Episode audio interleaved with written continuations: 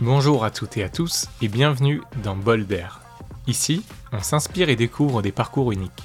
Des pâtissiers, des chefs, des restaurateurs, des artisans, des passionnés dont le seul but est de nous offrir une pause gourmande ou plutôt un bol d'air dans notre journée. Leur point commun, l'expatriation. Dans ce podcast, nous revenons sur leurs aventures et leurs voyages, sur leurs défis et succès, et bien sûr sur leur passion pour la gastronomie. Cette première saison nous amène au Canada et plus précisément à Toronto, la plus grande ville du pays, connue pour sa grande diversité culturelle et culinaire. Je suis Tanguy Spot, l'hôte de Bolder, et je vous souhaite une bonne écoute.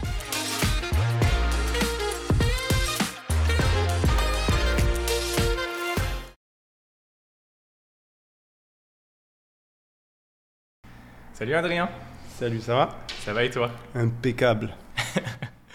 Très content de te recevoir aujourd'hui. On a plein de choses à aborder ensemble. Pour les gens qui ne te connaissent pas, comment tu te présenterais Alors, euh, bonjour à tous. Moi, c'est Adrien Verrier, euh, pâtissier boulanger à Toronto, Canada, et chef d'entreprise. Court, simple, efficace. Super. Quand tu as besoin d'un bol d'air, qu'est-ce que tu fais Ah, comme Jean-Régis, je vais dans la nature. Ouais. Un endroit en particulier? Ah, bah, je, suis plus un- une personne de la montagne, donc il n'y en a pas ici. Euh, J'aime bien la pêche, donc euh, ouais, généralement je vais au nord, euh, vers le lac Simcoe.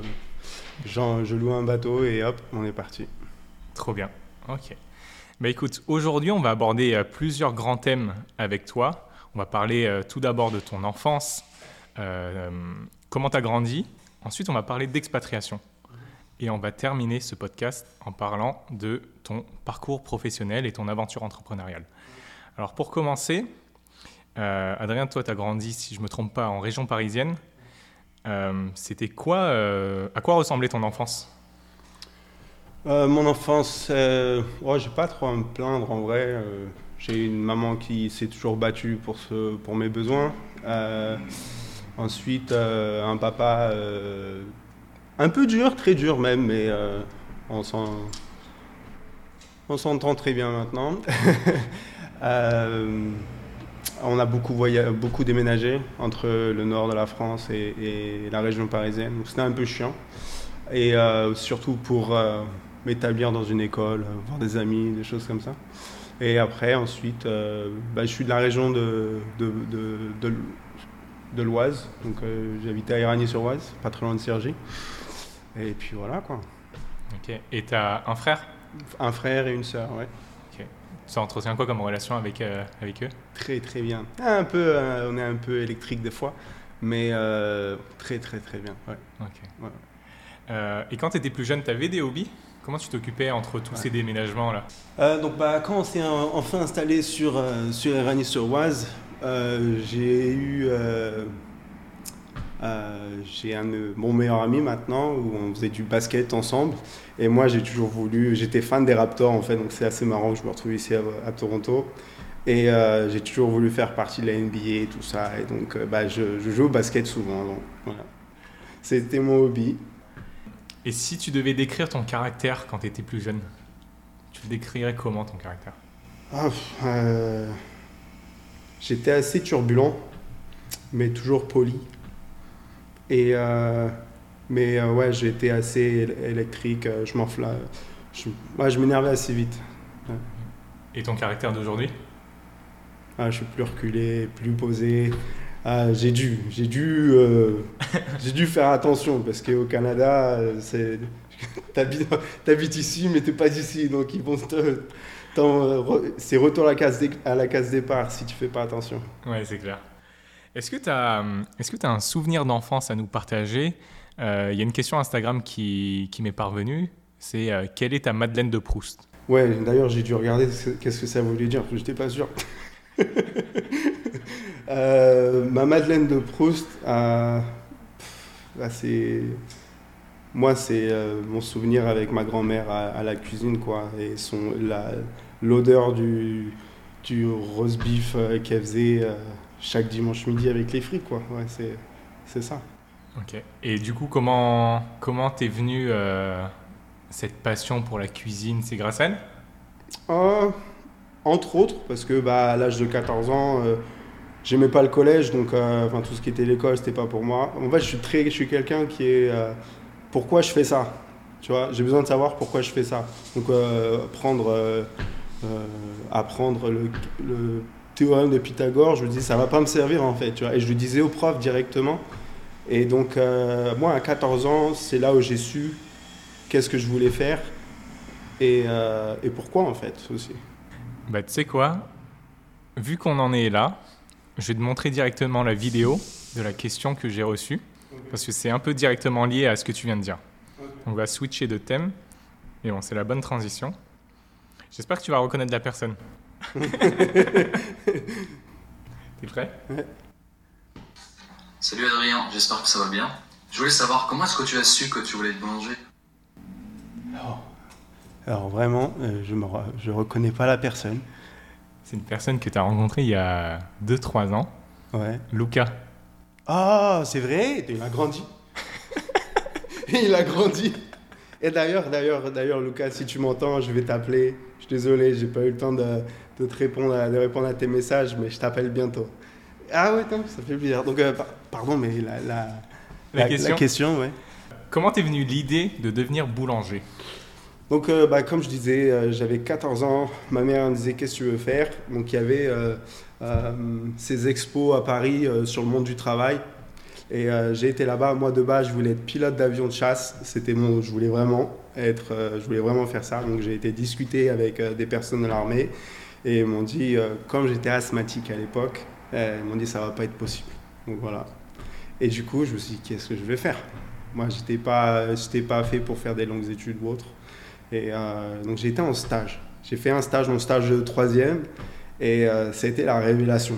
Euh, il était 6 heures du matin à Conflans-Sainte-Honorine, et euh, je suis rentré dans cette boutique. Donc euh, c'était prévu, hein, déjà, j'ai été à l'école, une école, j'ai fait un stage d'une journée, et ensuite euh, j'ai aimé. Donc j'ai fait mon stage euh, du, de la troisième dans une entreprise, dans une boulangerie, et euh, bah là ça a ça sentait bon à l'intérieur. Je me suis dit, putain, merde, j'aime bien.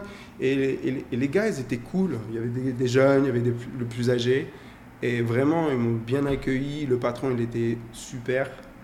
Et j'ai juste aimé faire, faire de la pâtisserie. Je, je faisais de la pâtisserie, je faisais pas les croissants, je faisais que de la pâtisserie. Et euh, vraiment, j'ai aimé ça. Quoi. Donc C'était- sur une semaine, tu as eu le temps de mettre la main à la pâte et les aider à, Ouais, ouais. à la production. Et ensuite de ça, j'ai euh, pour vraiment valider euh, ce que je voulais faire, j'ai fait. euh, on avait, eu, il y avait, il y avait les vacances scolaires euh, de 15 jours, donc j'ai été travailler une semaine en plus, vraiment travailler.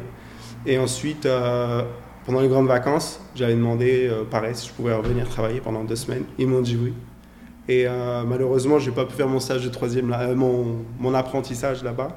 Mais euh, ouais, c'était super. Donc ils, ils m'ont accueilli et tout euh, pendant mes vacances scolaires. Donc j'étais parti travailler. Donc toi, pendant tes vacances, quand tout le monde faisait la grasse mat, toi tu te réveillais et puis let's go au charbon. À 14 ans, ouais.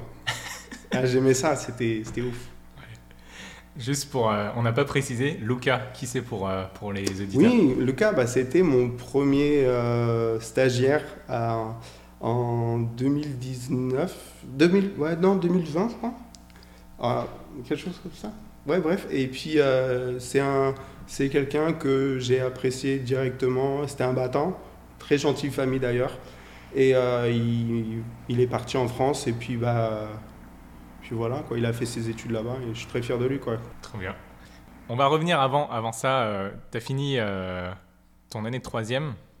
Là, je crois que tu pars à l'Institut des métiers euh, de l'artisanat à Villiers, Villiers-le-Bel. Non, je suis parti à Ferrandi. Ferrandi d'abord Ouais, je suis, je suis quelqu'un de Ferrandi. J'ai fait, mes, j'ai fait deux ans là-bas en boulangerie et pâtisserie, mais euh, on faisait plus de la boulangerie. Et ensuite, euh, j'ai été à Villiers-le-Bel pour la pâtisserie sur, un, euh, sur une formation en un an. Donc euh, j'étais avec, c'était un peu, c'était un peu relou parce que j'étais avec des enfants, mais, euh, mais au final c'était vraiment, euh, c'était cool. Tu t'ennuyais moins du coup euh, par rapport à la troisième, le collège et tout? Ah ouais, 100%. Mes, euh, mes notes euh, à l'école, ils, ils m'ont grimpé. Pas en anglais, mais ils grimpaient.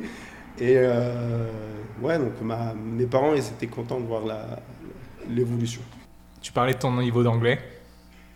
C'est pour ça que tu as voulu partir à l'étranger, non? Pour l'améliorer, mais aussi il y avait le, le désir de voyager. Ouais. Euh, du coup, si je comprends bien, tu as postulé un peu à droite à gauche à l'étranger. Ouais. C'est tombé sur Toronto. Mhm. Et à partir de là, euh, billet d'avion et puis euh, tu t'expatries sans Oh. plan? Sans plan, ouais. Euh, il y avait Pôle Emploi International où j'ai envoyé mon, mon CV un peu partout. Et d'ailleurs, j'étais, euh, je devais aller à Montréal, ça s'est pas fait parce que j'étais pas intéressé sur l'offre. Puis après, on m'a, fait une offre à Toronto, donc je suis venu. Tu avais postulé dans quelle ville? Wow. Euh, j'ai postulé à Dubaï, j'ai postulé à Shanghai, j'ai postulé à, euh, bah, au Canada, aux États-Unis, euh, au Maroc, en Espagne et l'autre, cette grande ville en, en Asie, je t'as- me rappelle plus. t'as as visé large alors. Ouais, ouais, je voulais vraiment voyager. Tu sais pourquoi tu avais envie de voyager? Tu avais ce désir Ouais, bien sûr. Quand j'étais euh, plus jeune, en apprenti, bah, je, rêvais des États-Unis et tout. Et je, je- je me suis dit, ça serait, ça serait, ça serait peut-être un jour euh, un plan de vie, en fait, d'aller m'installer en Amérique du Nord. Et euh, puis après, juste avant ça, je voyageais dans la France pour, faire les saisons. Et j'ai fait une saison et ouais, j'ai- j'ai j'ai aimé voyager, en fait, directement. Et comment, du coup, à partir de là, ton installation, enfin déjà ton départ de, de France et ton installation à Toronto euh, s'est passé? Euh, L'installation, euh, en vrai, ça, enfin, déjà le départ s'est bien passé. J'ai une famille qui était, qui était, qui m'ont, qui m'ont poussé et, et vraiment supporté pendant ce, pendant ces- cette préparation, qui s'est fait sur euh, 10 jours. Et puis euh, ensuite, l'arrivée, euh, j'étais entouré de, de Français de, euh, qui étaient aussi en banlieue parisienne. Et donc, euh, bah, tout de suite, euh, moi, j'ai repris mes repères avec eux. Donc, on s'est très, très bien entendu. Donc aujourd'hui, enfin ce mois-ci plutôt, on célèbre tes 10 ans à Toronto. Si tu devais décrire euh, tes 10 dernières années, tu, tu utiliserais quel mot? Euh, la ténacité. Ouais, j'ai jamais arrêté. Et pourquoi du coup? Tu as des exemples? Bah, déjà, euh, ma pro- la première entreprise pour qui j'ai travaillé, ça s'est très très mal passé. On a beaucoup profité de, de ma gentillesse, j'étais naïf. Et ensuite, après ça, comme euh, je me suis retrouvé un peu à la rue, j'ai eu des amis derrière pour me, pour me, pour me soutenir. Euh, je me suis dit, je vais y arriver.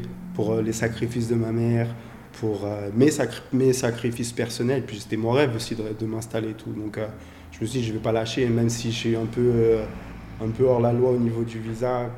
Chose à pas faire surtout. Mais au final, au final ouais, on y est presque.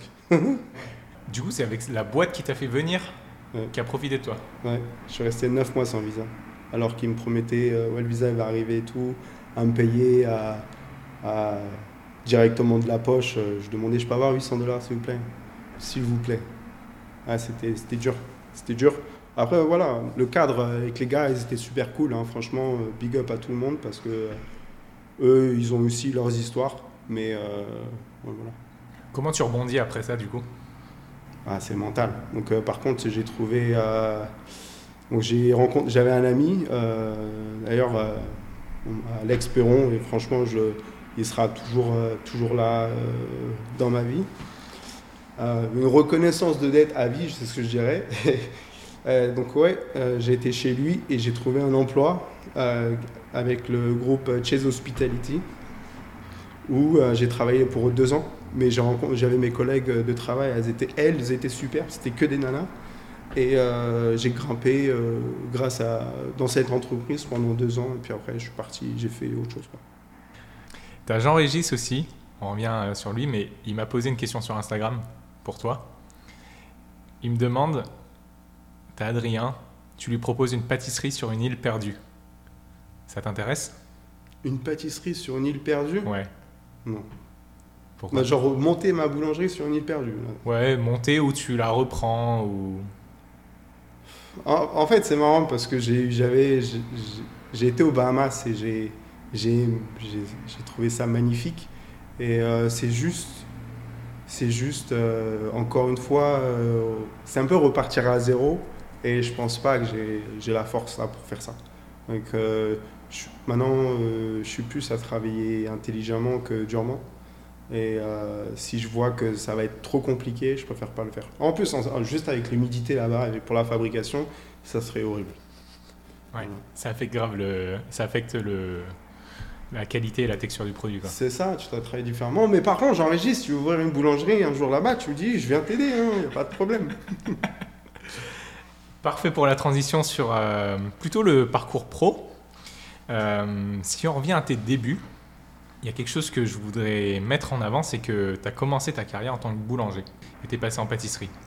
Moi, j'ai toujours voulu être. euh, j'ai toujours voulu avoir ma boulangerie. À l'âge de 20 ans, j'ai même essayé de reprendre la boulangerie de, de, de mon maître d'apprentissage qui vendait. Ça s'est pas fait parce qu'en France, c'est un, peu, un peu plus compliqué par rapport. je voulais faire ça avec ma mère, et puis euh, voilà, si t'as pas l'argent qui suit, bah, c'est difficile. Et. euh, non, je voulais, comme mon, mon employeur m'avait dit, si tu veux ouvrir ta boulangerie, il va falloir que tu puisses savoir tout faire. Et au- déjà, je voulais, être, je voulais être pâtissier, pas boulanger de base. Mais euh, il y avait tellement de la demande à l'époque pour la pâtisserie.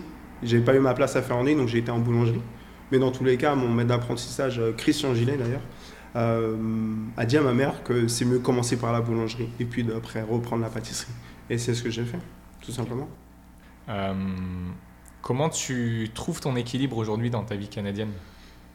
Euh, euh, merci à ma, je dirais merci à ma fille en fait, tout simplement. Parce que si, si je devrais suivre la vie canadienne, j'aurais, pas de vie. Parce que euh, bah voilà, il n'y a, pas- autant d'aide pour les boulangers pâtissiers ici à, Toronto qu'on en a en France. Donc euh, la plupart du temps, si on part en tant qu'employé dans une boutique, la plupart des boutiques au Canada, ils n'ont pas le matos pour, euh, pour nous aider dans, dans notre vie quotidienne au travail. Et donc ça rend les choses plus difficiles.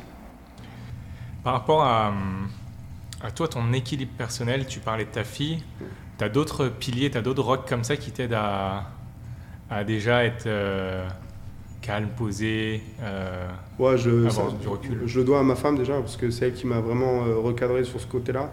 Mais euh, ouais, je fais ça pour ma famille. Si, si je suis pas focus sur ce que j'ai à faire, je pense pas que je, je réussirai dans ce que je veux, Ouais. là où je veux arriver. Ça veut dire que euh, quand tu es arrivé, tu es venu solo ici Ouais. Ça a été? Donc pour, par rapport à ce que tu as Non, connu avant C'était difficile. Tu es tout seul, euh, malgré que tu es bien entouré avec euh, tes- les gars qui étaient autour de moi, tu, tu, ta famille elle te manque, euh, c'est pas ta langue déjà. Et, et puis moi, je suis très. Enfin, voilà, la, la, la- moi, la France me manque beaucoup. de- du côté où bah, euh, tout ce qui est culinaire ou, ou, euh, ou même euh, un peu la mentalité, ça, ça manque. Malgré, oui, les Français, on est en tant que Français, j'ai remarqué que maintenant que je suis ici, j'ai remarqué qu'on est, ils sont, on est un peu fermé de, si on reste en France, mais, euh, mais à travers ça, je le citais, je citais tout à l'heure avec Omar Sy. ouais, moi c'est Omar Sy d'abord. plutôt que Vin Diesel. Ouais, voilà. C'est clair. Parlons de, tes débuts en tant qu'entrepreneur. Si je te montre cette petite photo, tu sais quoi, je vais te, la, je vais te laisser la décrire aux, gens. C'est une photo que j'ai retrouvée qui date de 2015. Ouais, ouais. Ouais, j'ai comme c'était une euh, donc bah, la photo c'est une euh, carte d'entreprise euh, ma première carte d'entreprise que j'ai faite en tant que traiteur à Toronto chef privé traiteur à Toronto. Comment s'est passé ton, tes débuts en tant que, bah, qu'entrepreneur au final? Euh, donc, bah, ces cartes-là, c'était vraiment prévu. J'avais pas vraiment beaucoup de, de, clients. Je faisais, en plus, c'était souvent gratuit ce que je faisais. C'était vraiment pour essayer de me faire connaître, montrer ce que je sais faire. Parce que ici, tu es souvent derrière les. Bah, tu es derrière, tu es soit en sous-sol, soit derrière en cuisine, tu vois personne. C'est pas comme en boulangerie où t'as- en France où tu arrives avec le pain, tu dis bonjour à la, au client et tout. C'est vraiment différent. Et euh, en tout cas, ça c'était mon expérience. hein. Et puis, euh, donc ouais, c'est, au début c'était beaucoup de networking sur au moins donc 2015 sur 4 ans, 4 ans de networking Avant de. avant de me lancer vraiment. et avoir ta, bah, du coup ton emplacement sur euh, Toronto. Ouais, bon, ça c'était Même un. C'était un peu avant. Euh, non, Voilà. en 2019, euh, en 2018, oui, j'ai commencé à. en fait, j'étais plus, euh, j'étais pas, j'étais plus content de travailler pour les gens. Ils profitent, ils profitent de toi dans tous les cas. Ils te donnent pas le matos. Je commençais à faire. du- au début, c'était 8 h du matin à 6 h le soir. Puis en plus, et après, pardon, tu, tu, tu finis, tu fais du 8 h du soir à 11 h le soir. Du- Pardon, du 8 h du matin à 11 h le soir. Et moi, j'étais euh, avec ma, avec, euh, avec mon épouse. On, est, on était que tous les deux, on se voyait jamais. Et donc, euh, à un moment donné, je me suis dit, ouais, ça suffit, quoi. Parce que moi, je- en France, j'avais une vraie vie. En Mhm. France, j'avais ma vie de boulanger, 3 heures du matin, au maximum, vraiment rarement 2 heures de l'après-midi. Mais c'était des horaires de boulanger, tu vois. Et même en tant que pâtissier, c'était c'était cool, franchement. Comment t'expliques cette différence entre les horaires canadiens et français alors? Bah, ça reste, c'est encore la même chose. C'est que. euh, bah, déjà, c'est un peu similaire. Mais ici, ils sont beaucoup plus sur la, la vente, en, en gros, de business à business, plutôt que business à. à, à, euh, à la, au- au- Consumers au- ouais, direct con- consumers. Et euh, donc, encore une fois, ils ne te donnent pas le matériel. Donc, tu finis par travailler sur des, sur des, sur des longues journées alors qu'il y aurait. il y aurait- T'as même pas besoin de le faire en fait, tu vois. Et donc, c'est là, là, où, c'est là que ça te rend la, la vie difficile en tant que boulanger, pâtissier. C'est horrible. Dans ce cas-là, quand, quand tu t'es lancé en tant qu'entrepreneur, en vrai, il y a un énorme pas entre euh, le salariat et l'entrepreneuriat.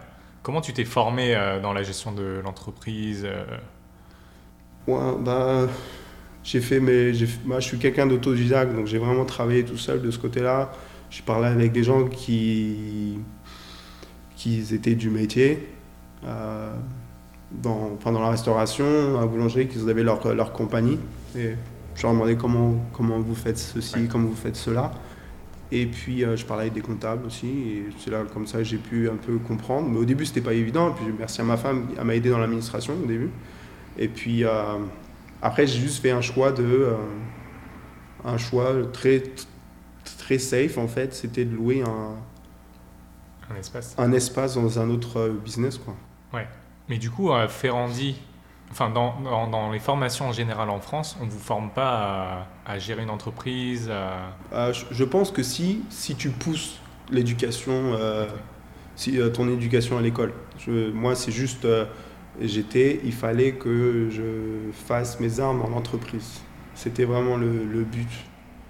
Et avec le recul, maintenant que ça fait quelques années que tu es, à ton compte, est-ce qu'il y a quelque chose que tu regrettes du salariat Ou alors est-ce qu'il y a quelque chose que, que tu kiffes en tant qu'entrepreneur que tu n'avais pas dans le salariat Tu vois? Euh, donc oui, euh, ce que j'adore, c'est de pas demander si je peux aller en vacances. Ça, c'est une chose. Et d'ailleurs, c'est ce pour ça que je voulais être entrepreneur. Euh, maintenant, euh, non, pas de regret parce qu'au final, euh, je suis resté au Canada. Et enfin, j'ai rencontré ma femme. Sinon, j'aurais eu un gros regret, c'est de ne pas être retourné en France pour travailler avec euh, des, des boulangeries françaises. quoi. Si on, fait, euh, si on prolonge euh, ce que tu viens de dire, est-ce que tu as peur de faire des erreurs? Euh, bah, les erreurs ont été faites. Euh, maintenant, maintenant, oui, toujours quand même. euh, là, sur ce que je suis en train de faire, euh, j'espère que mes calculs sont ex- exacts, mais euh, ça devrait le faire. Donc, euh, il y a toujours cette appréhension, mais euh, merci à tous les gens qui, qui me suivent parce que je le, je le dois à eux, en fait. Pour les, pour les auditeurs qui ne sont pas euh, sur Toronto, tu es en train de faire quoi là du coup? Je suis en train de, euh, je suis en train d'ouvrir mon premier magasin, finalement. euh, après quelques galères. Ouais. Et en parlant de galères, c'est quoi l'épreuve la plus dure pour toi que tu as eue dans ta vie? C'est la question sur Instagram, ça. Euh, ouais, c'était de. C'est difficile parce qu'il y en a deux en vrai. Mais la, la, la plus galère, c'était de me retrouver dans une entreprise que j'aimais pas. Donc c'était la première entreprise que j'ai faite au Canada. Ouais, ça, c'était la plus grande galère. Ouais, bah pour les raisons que tu as expliquées tout à l'heure. Ouais. Maintenant, encore une fois, tu as des années d'expérience. Ce qui est intéressant, c'est avoir ton avis sur. euh, enfin, ton recul, ton avis sur, sur euh, cette question. C'est quoi la différence pour toi entre un très bon chef et un génie de la pâtisserie ou de la boulangerie? Il a raison, j'enregistre les questions. Euh, la différence entre un bon chef et un génie de la pâtisserie. Euh, la différence, elle est, simple. Un, génie, un, bon chef, c'est quelqu'un qui va pouvoir régler les problèmes euh, se faire du social, du social avec, ses employés et bah, être à l'écoute, tout simplement. Alors qu'un génie de la pâtisserie, il va savoir vraiment tout faire et vraiment, généralement, tu s'occupes de d'eux-mêmes, malheureusement, tu vois. Et Tu citerais qui en génie? En génie, Ouais. Moi, je, pour moi, ouais, le génie de la pâtisserie, c'est- Cédric Grolet quand même, il faut le dire. Mais euh, il a, je pense qu'il a une grosse équipe derrière lui. Donc, euh, euh, après, euh, par rapport à, ce que, à la, la question que tu m'as tu m'as dit, euh, je pense que lui, il sait faire les deux, je pense. Vu la pers- le- l'humain qu'il est, je, je pense qu'il sait faire les deux. Et pour toi, c'est dur de, de gérer l'humain? Ouais, quand même. hein. Parce que tu sais jamais si tu vas. euh, si tu dis les bonnes choses, si tu vas pas vexer les gens. euh. Des fois, un exemple, la personne, il y a une personne qui arrivait en retard à 6h du matin, un samedi. J'étais énervé, mais je me suis pas énervé après lui, mais c'est juste sur ma tête, c'était- ça se voyait que j'étais énervé. Et lui, il l'a mal pris, il est jamais revenu après, quoi. Et donc, euh, sur, sur ce côté-là, en tant qu'entrepreneur, tu dis, merde, j'ai échoué, quoi. Donc, euh, oui. Ouais, il il y a des épreuves en tant qu'entrepreneur, je te dis. C'est juste le body language, tu vois, qui peut parler à ta place. T'as la veine qui sort du front. C'est ça, c'est ça. Euh, parlons un peu de, consommation locale. Je sais que tu fais super attention à ça. Tu essayes par exemple de te sourcer euh, bah, avec des produits de saison, des produits euh, locaux, etc. C'est quoi les avantages pour toi de, t'approvisionner localement comme ça et de saison? Bah, déjà, euh, l'avantage, c'est que ça ça me coûte pas super horriblement cher, mis à part le beurre. Mais ouais, c'est, c'est. Ah, tiens, là, voilà, pour répondre à ta question, le plus grand avantage, c'est d'être di- en direct. euh, euh, en direct un- avoir un, un échange directement avec le fermier ou le producteur de, de, de ces aliments, quoi. Parce que là, là, tu parlais de ça, mais par rapport au beurre, le beurre, c'est impossible. Enfin, c'est compliqué de le trouver ici. Bah, moi, j'uti- j'utilise du beurre local. Euh, après, c'est. Le problème, c'est que tu as, souvent affaire avec des gens qui. euh, qui c'est des businessmen. Donc, c'est pas eux qui ont les vaches. Ils achètent le lait, ensuite ils prennent le lait, ils le mettent, ils l'envoient chez le crémier, et le crémier fait le boulot, et ensuite ils mettent leur, leur markup. Et en fait, c'est ça qui tue l'économie, en fait. Alors que moi, je, vraiment, je j'ai pas eu le temps dernièrement, mais donc je vais reprendre cette activité. C'est vraiment de d'essayer de me rapprocher à mort de d'un crémier et de, de faire mon truc quoi parce que euh, j'en ai marre de- d'envoyer des sous à des gens qui c'est même pas leur passion quoi moi en fait c'est ça qui manque de la France tu vois c'est l'agricu- l'agriculture et je l'ai remarqué que quand je, quand je suis arrivé ici parce que j'en ai déjà j'en avais marre de travailler dans la, dans la boulangerie et pâtisserie euh, parce que j'étais pas en contact direct, en contact direct avec les, producteurs. Et, euh, et moi, c'est ça qui me rapproche, en fait. C'est ça qui me donne la force, c'est ça qui me donne ma créativité.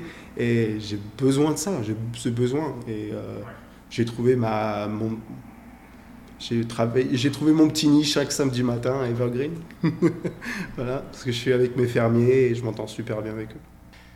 Maintenant, si euh, je me mets du côté du consommateur, il sera pas forcément au courant que toi tu te sources localement. Donc, ce serait quoi les avantages pour lui de venir chez toi avec des produits locaux? Ah bah, c'est quelque chose qu'on va mettre en avant maintenant. Donc euh, vraiment euh, avec la boutique, je vais partager, je vais, je, je vais avoir des produits euh, de certains euh, fermiers. euh.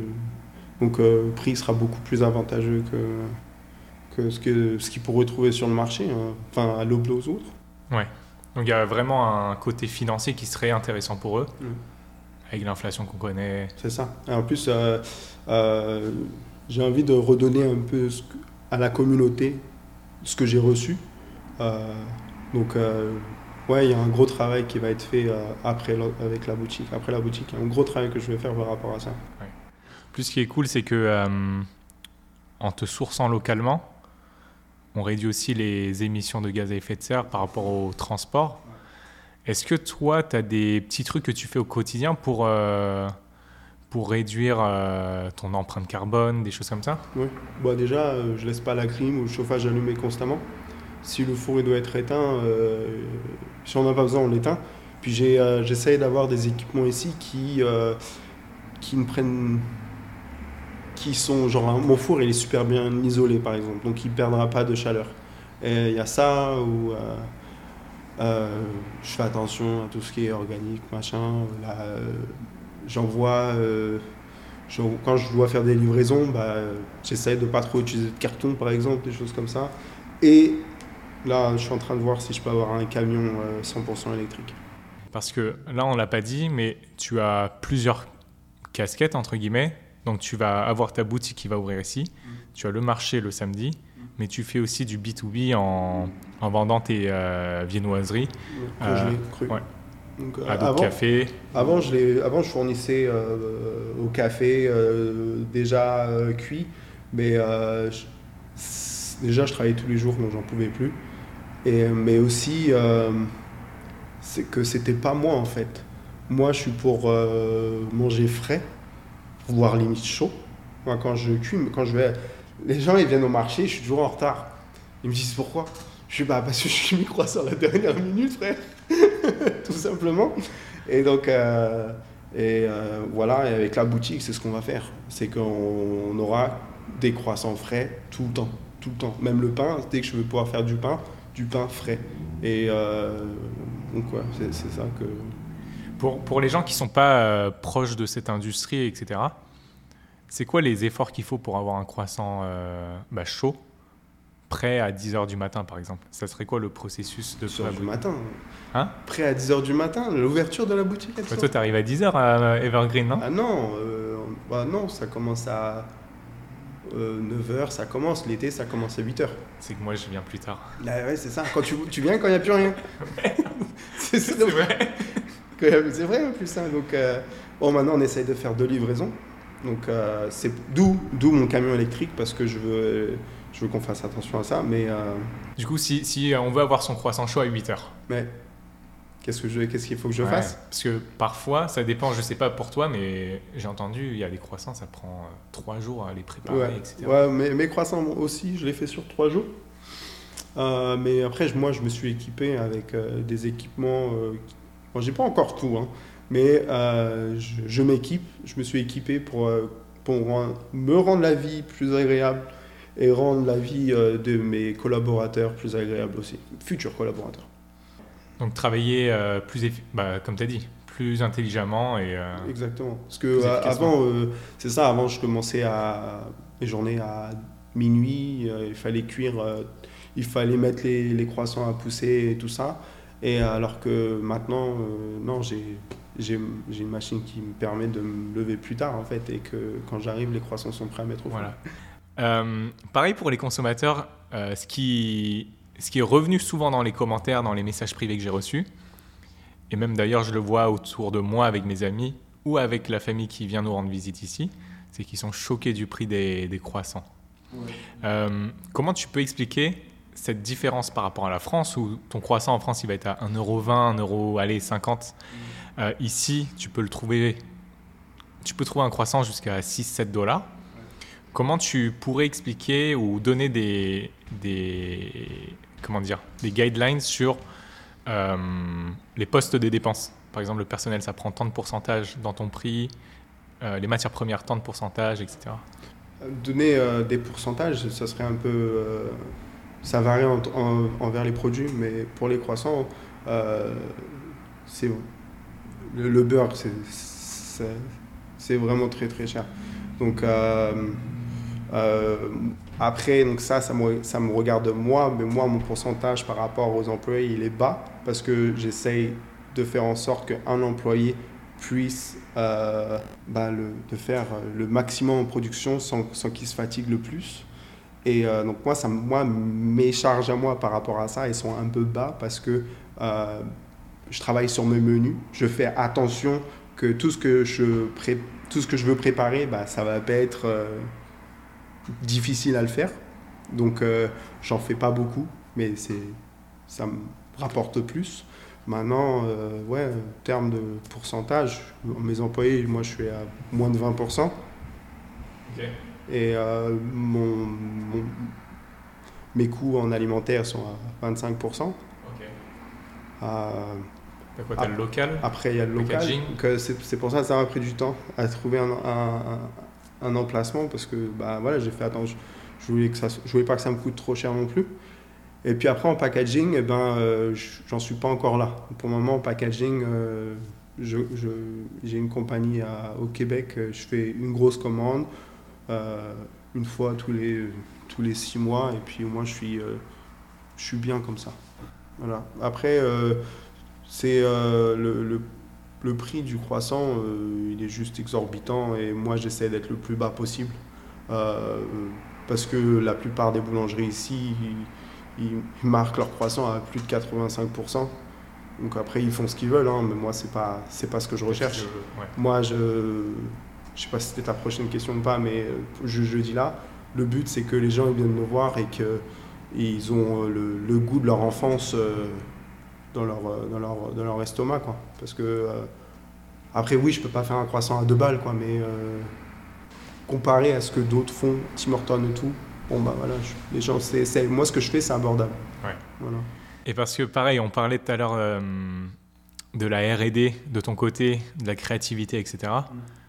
Comment, comment tu fais pour développer ta créativité et continuer à, à investir dans la R&D pour proposer des produits toujours bons et différents de, de la concurrence Euh, ouais, je fais beaucoup de choses. Je travaille beaucoup à la maison par rapport à ça. Dès que j'ai un, un moment libre, j'y pense. Euh, c'est vrai que, que ces dernières années, j'ai pas vraiment eu vraiment l'opportunité de travailler sur la R&D, mais euh, euh, généralement, ça se passe beaucoup à la maison, sous la douche. je, gra- je, gra- je gratine un bout de papier et après on voit quoi. Parce que là, ça me rappelle le, le jour où tu m'as fait un gâteau. Je t'avais dit, ta carte blanche, tu fais ce que tu veux. Je sais pas si tu te souviens, c'était il y a trois ans. Ouais, si, c'était. D'ailleurs, d'ailleurs, il va falloir que je, je la refasse cette recette parce que j'avais beaucoup aimé. Et euh, c'était. euh, Tu m'avais envoyé un croquis. Tu m'avais dit, là, il y aura ça. Là, il y aura du chocolat blanc. Là, il y aura une mousse euh, passion, je crois. Ouais, c'était Là, ça. il y aura un praliné. C'était manque passion chocolat, un truc Ouais. comme ça. Ouais, ouais. Ouais, Comment- c'était c'était vraiment. Bah, trop bon, hein. J'avais kiffé cette recette, je sais pas. Bref. T'avais du chocolat au lait, t'avais du chocolat blanc, t'avais... Ouais. et l'équilibre était là. Donc, c'est ça qui était ouf. Euh, mais ça, pareil, sous la douche. Ouais. Petite idée sous la douche. Et... Sous la douche, en train de regarder à la télé, euh, toujours. ouais. Est-ce que tu aurais pour les auditeurs une recette que tu pourrais leur partager pour qu'ils puissent la refaire chez eux? Pas forcément sous la douche, mais Euh, bah ouais, bien sûr. Bah, c'est tout simple, la crème pâtissière. On va me dire c'est con, je vais faire la crème pâtissière, mais euh, la plupart des gens euh, savent pas faire une crème pâtissière. Euh, on dit toujours il faut attendre que ça fait des bulles, alors que pas du tout. Donc je sais pas, il faut que je te donne la recette maintenant ou? Si tu as les grandes lignes, tu peux rapidement la présenter et après moi je la mettrai. Ah, bah, sur en les fait, réseaux tout simplement, les grandes lignes sont je mets un peu de crème, 35% avec le lait. Et euh, j'aime bien utiliser euh, moitié jaune d'œuf et moitié œuf entier. Et euh, après, au niveau de la cuisson, je, pousse la cuisson de la crème à feu doux pour avoir une meilleure consistance. Et ça se voit avec la brillance, plus on la cuit, plus la, crème devient brillante. Et ensuite, après, quand elle refroidit, la texture, elle est à la limite de la ganache. Euh, on va finir sur une petite séquence. Je vais te lancer un mot et toi tu me donnes le premier mot auquel il te fait penser. T'es prêt? Ok. Voyage. Hum, Bahamas. Ferrandi Paris. Euh... Ferrand du Paris. euh, Je sais pas. Euh, Ah, bah, ce qui vient à l'esprit, c'est. Je sais pas pourquoi, c'est mon prof, Christian Gillet. Voilà, je sais pas. Ok. Là, je suis allé fouiller dans tes followers. Kev Adams. Pas dans tes followers, dans les personnes que tu suis. Hum. Euh... euh, le rire, ouais. Villiers-le-Bel. Hum, court passage, Consommer local. important. Demain. Hum, Demain. Croissant. J'ai pas mal de croissants en fait demain. Entrepreneuriat. Euh, c'est la logique. Gourmandise. Millefeuille. Plaisir. Dormir. Famille.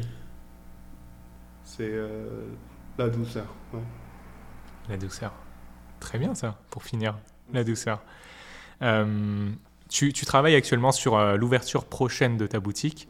Est-ce que tu peux euh, leur donner une, une estimation de la date d'ouverture, etc. Ce qu'ils pourront tr- retrouver ici aussi? Ouais, je... bah, date d'ouverture, euh, on a déjà dû pousser une fois, mais je pense que le 7 décembre, en, en soft opening, ça devrait se faire.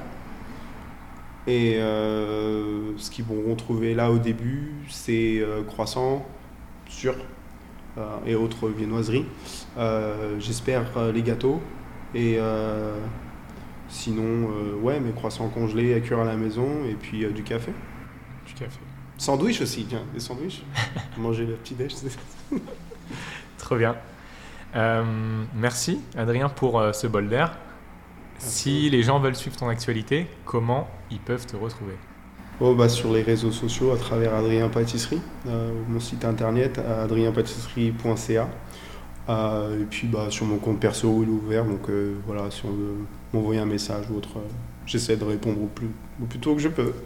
Pas de. Merci beaucoup Adrien. Merci à toi. Salut. À bientôt. Merci d'avoir écouté cet épisode de Bol d'air. J'espère que vous avez passé un bon moment en notre compagnie. Si c'est le cas, partagez-le à vos proches et suivez-nous sur Instagram podcast.boldair. Je vous donne rendez-vous la semaine prochaine pour un nouvel épisode. Salut